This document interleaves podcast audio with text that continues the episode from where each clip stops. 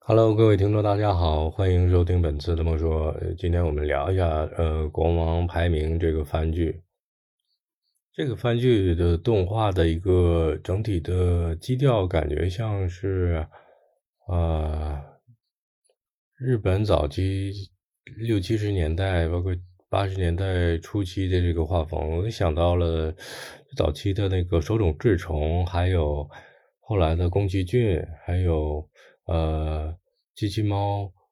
呃，这些藤子 F 不二雄这些呃大师的一些画风的感觉，啊，像就是一种像是很复古，然后在复古当中又透着这种现代的东西，包括他怎么处理这个呃制作团队怎么处理这个呃王冠，还有怎么处理这个配色，还有。对现代人理解这个美，还有，呃，这个手中的武器呀，还有这种高反光的这种，呃，盔甲呀、宝石啊，还有水啊、湖面的里边。那一方面，我们呃，我能看到这个画面的美，然后衬托到人不同的人的一个呃外形的一个。呃，设定还有跟这个他们所表现出来整个剧情的一个呃既残酷又美丽呃的一个强反差，可能这都是我我不知道是不是向那个这些大师致敬的一个方式，就可能不同的时代人对这种。呃，反战或者是对世界的一个理解的不一样吧。嗯，这个小男主波吉一开始我以我还是感觉以为是这种像是小王子的这种故事架构，但是随着第一集看下去，一直到最后一集，从始至终他是在寻找或者是呃来展现这种。人的这种真诚、友谊，还有爱情，还有亲情的这种，嗯，输出的宣导吧。包括一开始，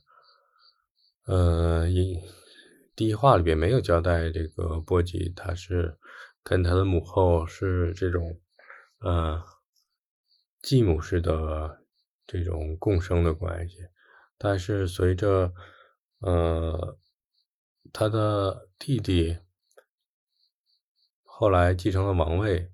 小波吉感觉身体或者心灵受到了小小的打击之后，还有受伤之后，才了解他的继母其实在。很多时候都在默默的帮助他，但是这个他的继母也也有一个很强大的功能，他首先是呃魔女，她可以有治愈功能，她在很多时候都是默默的，从他小的时候到现在相对来说长大了，都在默默的给他治愈，帮助他治疗他。但是唯一一个问题，他心灵的这种创伤或者是有所呃难受的地方。呃，他的母后可能没有办法帮他治愈，只能靠他自己来，呃，自己来偷偷的化解。波吉的父亲和母亲像是奥丁神话里面的巨人族这样的，但是又不太像是奥丁这个族群的。他们的身高啊，还有力量啊，都是远超于人类的。但是有一个很强烈的反转对比，就是波吉就长得很小。然后各个方面能力都不是很强，当然这个在呃影片的中后期有个说明，嗯，是因为他父亲要通过这种嗯转生啊延续血脉的方式，然后他的下一代才会变得如此的孱弱等等等等，然后这个就不剧透，然后感兴趣的朋友可以自自行去翻补一下这个。还有一个比较好玩的点就是，呃，波吉的继母她是金色头发嘛，然后这种典型的金发碧眼那个传统的，呃，白人女性形象。然后当 然比较好玩的就是，渣比较大，像那个大竹笋一样。啊，一直都是那什么。当然，这里边的情色的东西不是很多，就是呃，相对来说是一种极强的反差对比，既血腥又暴力的，包括呃初期的也有这种断掉肢体的东西存在，包括后期当然也有很多，嗯。当然，这个这个番剧的重点是比较散，但是通通过这个每个每一话每一集里面，就会反映出来这个剧的好玩的地方，比较可以打动人的地方，包括他怎么样跟他的继母做一开始，啊，他一直可能会隐隐的觉得。继母是没有那么爱他或者怎么样，但是继母作为一个一国之长，想的会比较长远一点。但他但其实他的继母一直在努力的做了很多事情，包括最后呃通过这种大量吸食呃喝液体，然后补充这个能量去救治大家。嗯，他其中这里边的。嗯，有反战的东西，有正义的、邪恶的东西，包括背叛，还有这个波及的先天的缺失，还有怎怎么样从一个特别渺小的一个呃有光环的，相对来说有光环的这个男主的形象这么渺小，到后来就无畏又强大，呃，包括怎么样跟暗影之族。达成这个，嗯，友谊一个深度友情的这样状态，嗯，形影不离啊，彼此都需要的，包括最后要踏上征途，放波及小波及放弃掉所谓的王位，然后真正一个变成一个自由的、无拘无束的一个状态的人，嗯。那时候看的时候，我就想想到那个 Bob Dylan 的一首歌，叫《How Many Roads Must Man Walk Down》。一个男人要成为男人，他要走走过多少路，经历过多少磨难，才能变成一个真正的男人？小波吉在这里边就很体现出来这个这歌的想表达的东西吧。但是他在跟暗影之族的开始的时候，可能他是一个比较呃纯真善良的一个孩子的嗯心去对待这个暗影之族。但是暗影之族他一开始是 一些小牌小小便宜，呃拿了一些波及的皇宫里边的东西，但后来他也通过跟波吉的相处，还有经历一些事情，慢慢的。呃，发现他自己到底真正需要什么，还是未来要追寻什么东西？当然，整个番剧所真正要表达的东西、展现的东西，就是爱和自由，还有彼此彼此信赖的这种这些我们当代人慢慢缺失的东西，就是要信赖你的朋友，信赖你自己，包括。一个如何要勇敢的去面对各种问题，在自身相对来说还比较弱小，没有称之为一个人的状态下，去怎么样变得强大？而弱小并不是呃一个残缺的东西，包括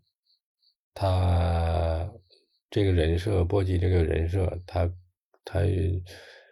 有各种自身的小问题，包括体力也不行，智力相对来说，呃，可能也没有他的那个弟弟聪明，然后长得也不是特别大，等等等等，还有可能也体弱多病之类的。他慢慢的，他通过各种经历，他一个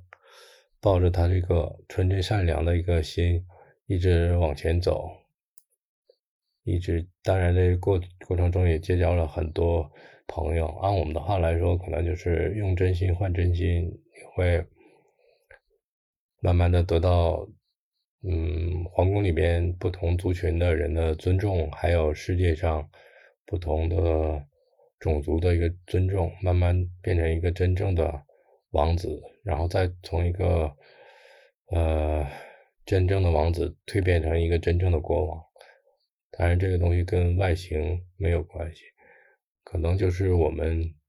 每个人身上都存在着这样的一个状态，每个人身上可能都有这个波吉的影子在里边，包括每个就像每个人身上也可以在这个番剧上面找到不同的自己一样。它背后的这些文化，嗯，连接我倒是想到了奥丁，北欧神话的奥丁神，还有。呃，巨人族啊，还有三头蛇呀，包括它里面也会有出现地狱的形象，像是那个牙特别尖的，类似于，当然它的名字是反过念，反过来颠倒的，其实就像是呃冥王哈迪斯一样的，然后是一个光，一个在地上的世界的一个王，地上地下世界的王，但是他们在所谓的排名里面，他们都不是真正的。呃，能够排到第一的，那这个缺失的东西到底是什么？或者是，嗯，不存在的这种所谓的第一是是什么？在影片的中后期，我就想观众也慢慢会找到一个答案：一个如果成为一个如何成为一个伟大的王，怎么怎么样的？但包括这个，呃，它里面出现这个。波吉的父母都很强大、很巨大的时候呢，然后其他的呃种族呃相对来说比较渺小，但是这里边也穿穿插着呃欧洲这个古典的这种呃侠客文化、剑士文化，还有这种尊严呐、荣誉呀，还有嗯忠诚啊这种信念在里面，包括他面对其他的呃不确定能够打赢的这些。嗯，呃，种族啊，什么精灵族啊，还有地下，还有兽人族啊，小波吉是怎么样去面对他？不战之战反而胜，仁者无敌这个状态下，呃，我个人是在这里边发现有很多像可以拿出来，呃，给现代人作为警醒的东西吧。当然，这个番剧好玩的有它这个。呃，比较可，一方面有很可爱，一方面有很残酷、很暴力的状态下呈现。但是，这可能也是像我们的世界一样的，一方面有很多美的东西，一方面有很多现实的东西，让我们呃趋之回避的东西吧。当然，这可能就是生活的表象，就是这样。那我们在。走过很多的路，经历过很多磨难，还有得到很多友情或者爱情，或者是亲情。嗯，我们还会不会表表现出最初的那个初心，带着我们继续上路？那就是仁者见仁，智者见智了。当然，